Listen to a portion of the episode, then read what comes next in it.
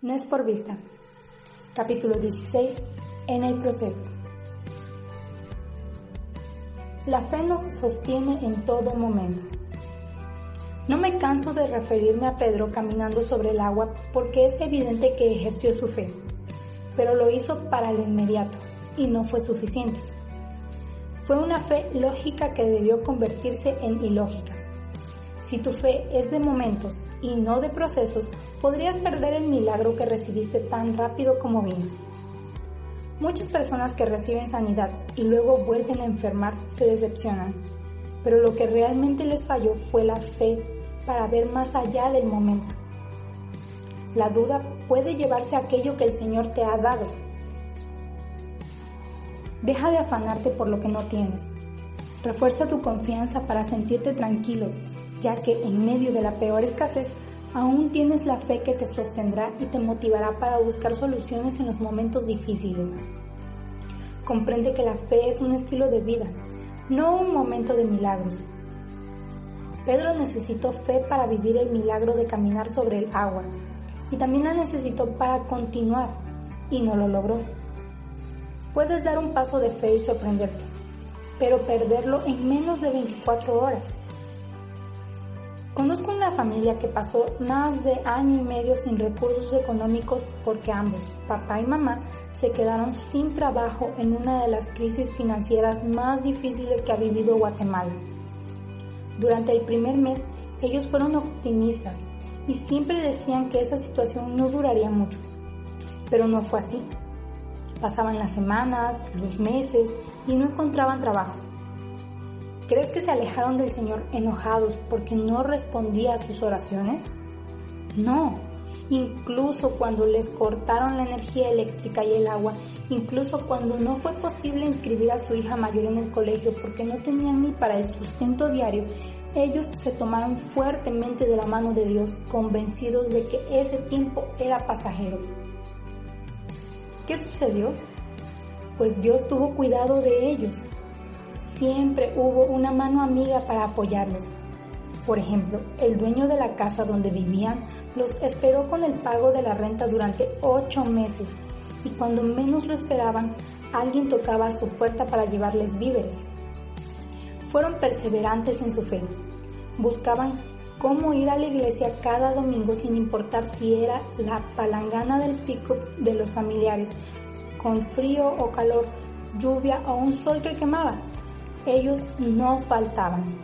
Se alimentaban de su palabra, estudiaron más que nunca las escrituras, se unieron a un grupo de la iglesia, fortalecieron su relación familiar y superaron el proceso.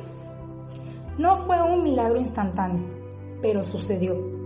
La hija mayor lavaba su mochila para que estuviera limpia cuando ya fuera el momento de que sus padres tuvieran dinero para pagar sus estudios. Para ellos era conmovedor verla hacerlo y le preguntaban, mi amor, ¿por qué la lavas? Aún no tenemos el dinero para el colegio. Y ella respondía, porque sé que pronto la usaré.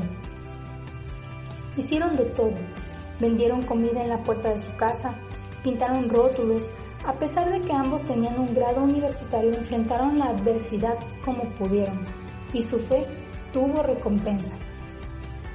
Luego de años de escasez, obtuvieron un trabajo cada uno. Lograron salir adelante, pero no fue fácil. Todo parecía en contra. ¿Sabes? De verdad lloro de emoción al escribirlo, porque no es uno, sino muchísimos los testimonios que podría relatar sobre la fidelidad del Señor. Casa de Dios, el ministerio que nuestro Señor nos ha dado la gracia de levantar para su honra y gloria, es una casa de fe donde abundan las historias de restauración, provisión y sanidad. No te hablo de teorías abstractas. Mi deseo no es apologético, ni quiero convencerte de que es razonable creer en Dios anhelo contagiarte esa pasión que muchos hemos sentido al vivir por fe, convencidos de que nada ni nadie podrá amarnos como nuestro Padre lo hace. Este y muchos otros testimonios me recuerdan la historia bíblica de José, uno de los doce hijos de Jacob, a quien le fue mal durante más o menos 15 años. Así como lo lees, años y años de frustración a pesar de tener una promesa de eminencia y liderazgo. Él era el favorito de su padre y tenía el don de los sueños, pero eso despertó la envidia de sus hermanos, que pensaron en matarlo, aunque mejor decidieron venderlo como esclavo. De esa cuenta caminó por el desierto con los mercaderes, padeció hambre, sed, cansancio y frío, además del terrible dolor de la traición y el rechazo. En Egipto lo vendieron a un hombre importante, quien luego de un tiempo notó su educación y lo ascendió como administrador. ¿Comenzó a mejorar su situación? Pues más o menos, porque llamó la atención de la esposa de su jefe. Ya sabes, un hombre joven, con músculos, esculpido por el trabajo físico, educado. ¡Wow! Pero ella, al ver rechazado, lo acusó de abuso y fue a parar a la cárcel injustamente. Vaya complicación. Cualquiera sucumbe ante la tentación de una mujer hermosa y con un buen puesto, ¿no? Pero José sacó fuerza de su flaqueza y resistió. Así que el proceso continuó. Potifar, el jefe y esposo, el esposo ofendido, lo envió a prisión. En la cárcel interpretó el sueño de otro prisionero, lo que le valió el pasaporte delante del faraón. Ahí fue cuando realmente inició su ascenso hasta que llegó a convertirse en el hombre más importante del imperio. Pero dice la Biblia que eso sucedió solo cuando ya tenía 30 años, así que haz tus cuentas. Su fe tuvo que perseverar durante un buen tiempo. No vivas de instantes o momentos fugaces como Pedro sobre el agua. Esa no es la fe que se aplica a los extensos procesos de la vida. Puedes recibir el milagro de que tu esposo vuelva a casa, pero sin un verdadero cambio seguramente los problemas continuarán. Así que debes demostrar tu fe como un comportamiento diferente, paciente, apasionado y amoroso, lleno de estima y valor.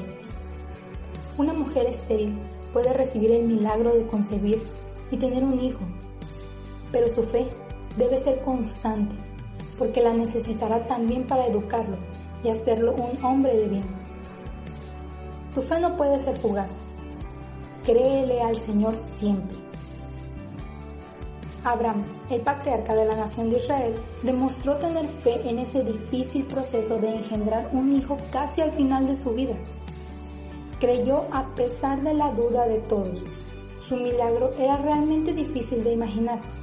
No había antecedente de algo parecido y nada podía asegurarle que sería posible, pero su fe lo sostuvo hasta el final.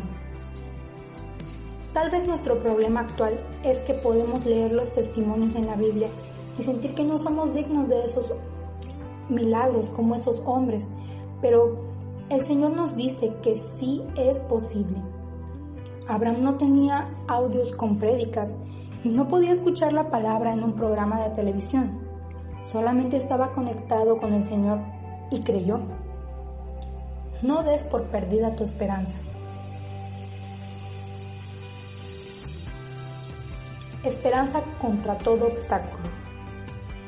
El caso de Abraham es sin igual porque Dios le estaba pidiendo que creyera por algo que era naturalmente imposible debía ejercer fe para un proceso ilógico, más aún conforme los años pasaban. Es decir, que su fe debía ser cada vez más fuerte porque la situación no mejoraba, al contrario, empeoraba.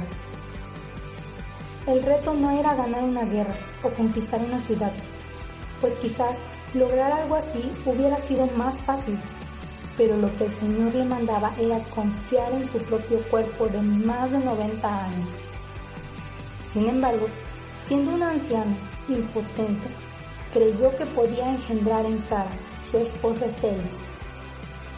Eso no es una fe ilógica, sino loca, en un proceso aún más loco todavía. Y de esa confianza nació Isaac, y con él todo el pueblo de Israel. Yo me gozo tanto de este milagro incluso imagino a Sara escuchando la promesa de Dios y viendo pícara a su esposo, entusiasmada con la idea de concebir un hijo a pesar de su edad, porque dijo, de nuevo tendré placer con mi Señor. Ellos son mis seres. Con razón, Dios llama mi amigo a este hombre. La fe de Abraham se fortaleció incluso al pensar que si lograba procrear, seguramente no tendría las fuerzas para ver crecer a su hijo y educarlo. Nadie, ni su propio cuerpo, estaba listo para ver el milagro. Sin embargo, fue fiel y creyó. De igual manera debes comportarte. Tu fe debe ser inquebrantable, incluso cuando otras personas, las circunstancias y hasta tu propia carne te digan que es imposible. Convertirse en una persona de fe que va más allá de los instantes milagrosos requiere afrontar un proceso difícil donde incluso estaremos solos, sin nada más que nuestra esperanza que luchará contra otra esperanza adversa. Todo con tal de ser merecedores de ver realizado el sueño de Dios en nuestra vida. No te desilusiones o amargues si estás solo y piensas que no tienes apoyo de nadie. Yo pasé por lo mismo. Al inicio, cuando el Señor ya me había llamado, iba a predicar donde pudiera, incluso en los buses, aunque nadie me escuchara, pero era necesario persistir. Luché contra toda esperanza ajena a la mía y salí vencedor, con un nuevo carácter, listo para ser un hombre de fe capaz de ver las maravillas del Señor. No te conformes con tener momentos de fe y enfrenta el proceso para convertirte en un hombre de fe listo para recibir y mantener las bendiciones. Los problemas deben fortalecernos, no debilitarnos. Demuestra que estás hecho de la materia prima que Dios ha creado y afronta los obstáculos con fe, porque todo depende de ti y de la confianza que tengas en Él. No te dejes vencer por el primer problema, sino lucha para levantar tu empresa, obtener tu título universitario y lograr tus sueños. En los deportes sucede. Por ejemplo, en un mundial de fútbol podemos ver lo que pasa cuando el pánico se apodera de la voluntad. Muchos equipos no saben manejar la presión de un empate o de un marcador desfavorable, por lo que pierden la cabeza y con ello la posibilidad de avanzar hacia la meta, que es ganar la Copa del Mundo. Abraham se enfocó en lo que debía hacer para recibir su milagro no contaba con medicamentos que le dieran vigor, solo tenía fe en el Señor. No tengas miedo de contemplar las circunstancias así como Abraham contempló su propio cuerpo y no dejó de creer. Si vas al médico y el resultado de un examen dice que tienes un tumor maligno, di con fe. No importa, Jesús me asegura que por su herida fui curado y lo creo. Contempla la crisis sin debilitarte si te llaman a la oficina del jefe y existe una alta probabilidad de que te despidan por la crisis económica, dale la cara al problema y di, no importa, cuando Dios cierra una puerta, siempre abre otra. Así que saldré adelante. Abraham no se dejó atemorizar porque sabía que la nación que el Señor había prometido continuaría con su hijo. Se daba cuenta del problema que significaba tener un hijo a esa edad pero pensó en las posibilidades, no en las dificultades. Tú también debes de hablar de soluciones y no ahogarte en los problemas. Échale la leña al fuego de la fe, no al fuego de la desesperación. Hay personas que vienen a contarme varias veces el mismo problema y nunca proponen soluciones. Esa actitud no es de mucha ayuda y debilita incluso a quienes tienen el ánimo para salir adelante. No te dejes manipular por creencias contrarias a la tuya, sino cree al Señor y enfrenta el problema. Imitemos a Abraham y seamos hombres y mujeres con una fe robusta, sana y dispuesta a enfrentar los procesos difíciles que nos ayudarán a crecer y ver muchos milagros. Nuestra fe debe de ser lógica para lo que consideramos pequeño y cotidiano como el alimento diario, así como también y lógica para creer por grandes milagros como la sanidad sobrenatural. La obra ya está hecha. Cuando Dios le habló a Abraham de su promesa, lo primero que el Señor hizo fue cambiarle de nombre por uno que significa Padre de multitudes. Aunque faltaban muchos años para que naciera su hijo, reflexionemos en los verbos que nos revelan algo muy poderoso. Dios no dijo, te pondré por padre de muchedumbre, sino te he puesto. El verbo está en progresivo porque para Él la promesa ya está cumplida. Cuando Él promete, debemos tener la seguridad de que ya obró, aunque todavía no lo veamos realizado. En otras palabras, Dios habla del futuro en pasado, porque ya todo fue hecho. Para declararle a Abraham su futuro, le habló en pasado. Es como tener un déjà vu, aquella sensación de estar viviendo algo que ya había sucedido antes. Por esa razón, el profeta Isaías estaba tan seguro del futuro que lo profetiza en pasado. Dice, por su llaga fuimos curados. No dice seremos curados. El libro de Apocalipsis dice, y el Cordero de Dios que fue inmolado antes de la fundación del mundo, esto quiere decir que cuando Jesús llegó a la cruz, para Dios esto ya había ocurrido. Fe es tener la convicción de que Dios ya vio tu futuro de bien y lo verás cumplido. Tiempo antes de que inauguráramos el nuevo templo, yo podía ver la congregación allí, adorando al Señor, trabajando en su obra y compartiendo su palabra. Eso es hablar en fe. Lo que Dios hará contigo ya pasó y es grandioso. El Señor ya te bendijo más allá de lo que puedes pensar y sentir. Dale gracias por lo que hizo en tu vida y créele con todo el corazón que serás capaz de alcanzar ese futuro de paz y prosperidad que ya te dio. Nuestro Señor primero ejecuta y luego revela. Su plan perfecto en tu vida ya fue ejecutado y será revelado cuando lo creas.